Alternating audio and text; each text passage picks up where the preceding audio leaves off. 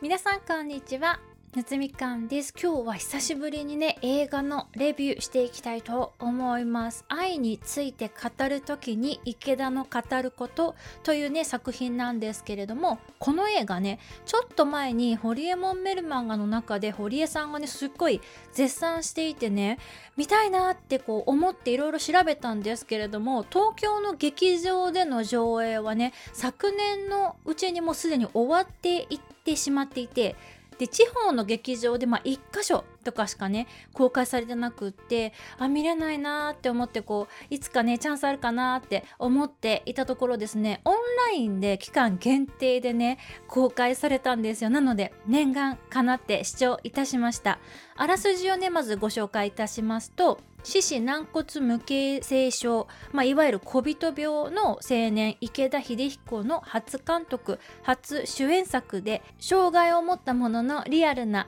性愛を生々しく描き彼の遺作となった異色ドラマ四肢軟骨無形性症で身長100センチの池田。スキルス性胃がんステージ4の宣告を受けた池田は生きているうちにたくさんセックスしたいと考えその過程でカメラを回し始める。カメラを回す楽しみを覚えた池田はある企みを思いつく。それは僕の本当の姿を映画にして見せつけてやることだった。池田は20年来の親友である脚本家の真野を巻き込み虚実入り乱れた映画の撮影をスタートさせる。てんてんてんっていう感じの内容でございます。ちなみに池田さんはですね、この映画が完成する前、2015年の10月に闘病の末に他界されています。この映画ですね、ただのドキュメンタリーではなくって、ドキュメンタリーに虚像がね、融合してしまっているっていう作品になって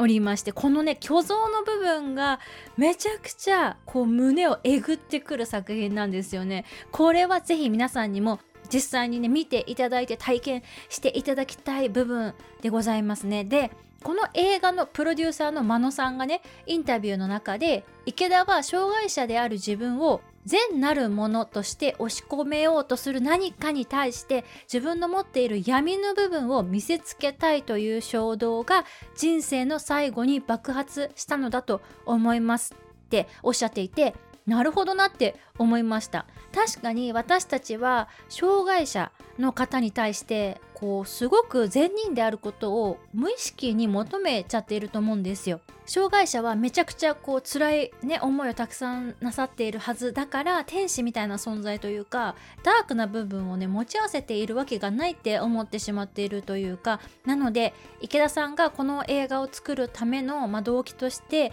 私たちに障害者の闇の部分を見せつけたいって思思ったっていうのは欲望としてすごくねわかるなって思います池田さんはきっと今まで良い人をね演じてきたのがすごくねしんどかったのじゃないかなと思いますあとこの映画のテーマにもなっている部分だと思うんですけれども池田さんがね映画の中で「愛してるって言ったことある?」ってこう女の子にね質問するシーンがあるんですけれどもこの質問をこう聞いた時に本当は池田さんは誰かをね愛したかったんだろうなって感じました。いざ自分がね余命いくばくかの状況になったら何でもできる気がするんですけどでも最後まで結局人を愛するっていうことがよく分かんなくってそれを知らずにこの世を去るっていうことがね池田さんは本当に悔しかったんじゃないかなと思うんですよ。池田さんがステルス胃がんを診断されたのがちょうど私と同い年ぐらいの時だったのでもしね私が池田さんと同じシチュエーションだとしたら私もね人を愛するっていうことは一体どういうことなのかっていうのはちゃんと知ってから死にたいって思うだろうなと思います。生きるってことはね本当に綺麗事だけじゃないですしこんな映画をね残そうと思えた池田さんはきっと一生懸命生き抜いたんじゃないかなと思いますね。4月3日まではですねオンラインで見られるのでぜひぜひ大人の皆さん春18指定の映画となっておりますが皆さんにおすすめしたい映画となっております。それではまた次のエピソードでお会いしましょう。バイ。